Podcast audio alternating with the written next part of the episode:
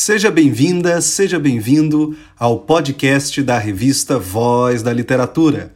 Eu sou Rafael Voit, editor da revista, e o nono episódio do nosso podcast tem como tema os audiolivros para crianças.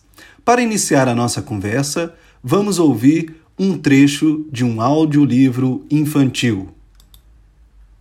Vez uma era, quer dizer, uma era vez ou melhor, vez era uma. Desculpem. Era uma vez.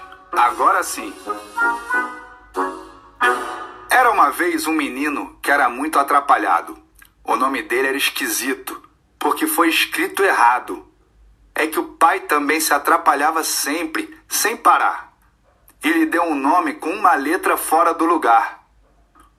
Quando o menino nasceu, o doutor viu que era homem e falou para os pais dele: Já escolheram o nome? Mas seu pai não tinha tido escola. Era analfabeto. Não sabia nem falar direito. E falou: Roberto. O doutor estava com pressa e anotou assim correndo. O seu pai ficou olhando como se estivesse lendo, mas não entendia as letras porque não sabia ler. O doutor mostrou para o pai: O nome é esse? Pode ser. Nós acabamos de ouvir o início do livro Um Garoto Chamado Rorbeto, do rapper e escritor Gabriel O Pensador. A começar pelo nome, o personagem Rorbeto reflete sobre aspectos de sua vida que realçam a importância de saber conviver com as diferenças. Publicado originalmente em 2005 pela extinta editora Kozak Naif e vencedor do prêmio Jabuti em 2006, o livro de Gabriel Pensador ganhou nova edição e uma versão em audiolivro em 2020 pela editora Melhoramentos, casa editorial bastante conhecida por seu amplo catálogo infanto-juvenil. A história contada por Gabriel Pensador, na versão em audiolivro, é um interessante convite para acompanhar de outro modo a expressividade da narrativa escrita. Nesse caso em particular, é o próprio autor da história quem faz a locução. Coincidentemente, Gabriel o Pensador já é um artista que faz uso de recursos vocais em seu trabalho como cantor e tem boa elocução, o que auxilia o processo de contação da história. Em sala de aula, é possível vislumbrar o audiolivro como um aliado produtivo no processo de leitura das crianças. Serve como um instrumento para atividade complementar ao desenvolvimento de leituras individualizadas ou coletivas. E constitui mais um estímulo à imaginação e à fabulação das crianças. Além disso, não se pode esquecer do valor desses audiolivros para crianças com deficiência visual. Há quem possa considerar que os audiolivros enquadram-se nas chamadas novas mídias. No entanto, a matriz histórica do audiolivro recua até a invenção do fonógrafo por Thomas Edison.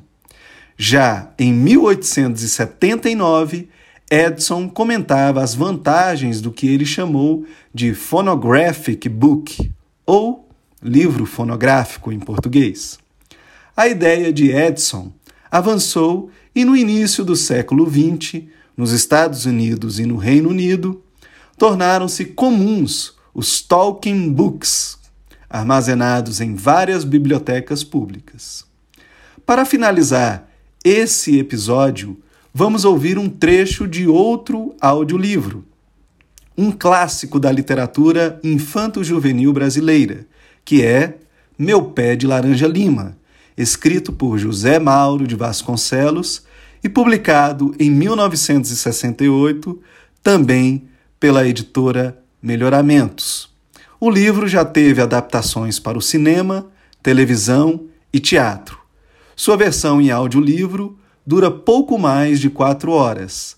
Cada faixa do livro corresponde a um dos capítulos entre outros recursos disponíveis nas plataformas de audiolivros, podem ser feitas marcações de trechos durante a audição, para futuras consultas.